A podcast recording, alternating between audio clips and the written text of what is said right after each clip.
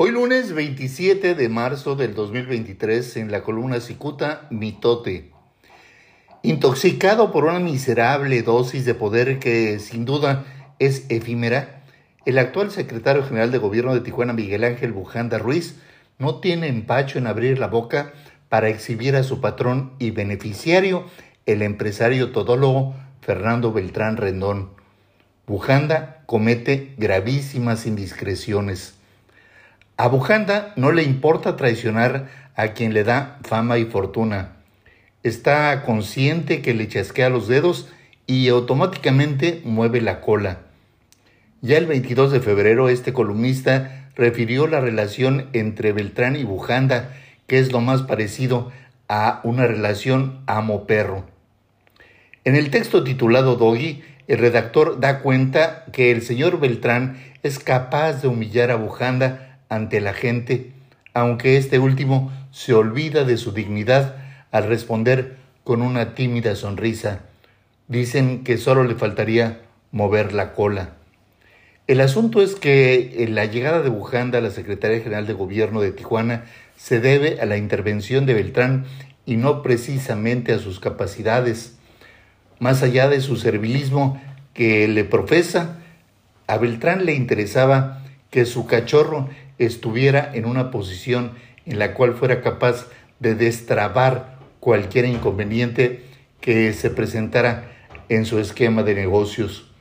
Obvio que le sirve más como secretario general de gobierno que como secretario de Desarrollo Territorial, Urbano y Ambiental, puesto que Bujanda desempeñaba hasta el 29 de enero de este año.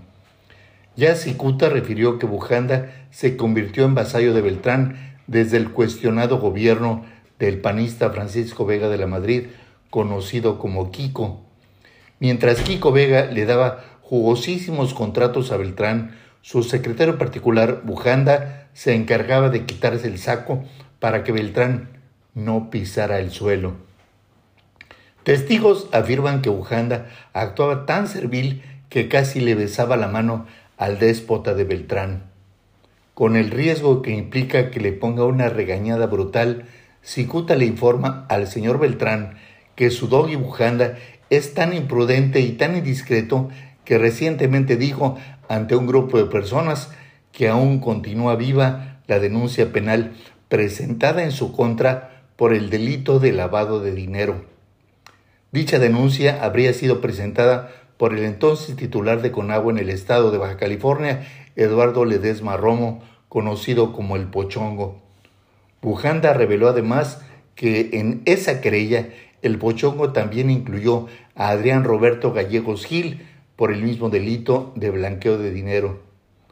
Ya entrado en calor, Bujanda recordó que a mediados del gobierno de Kiko conoció por boca de su entonces novia, más tarde su esposa, que el empresario Víctor Llamas pasaba por la más terrible crisis económica y se hacía urgente encontrar un inversionista capaz de sostener la empresa Tubasa, un consorcio dedicado a la elaboración y venta de tubería de plástico.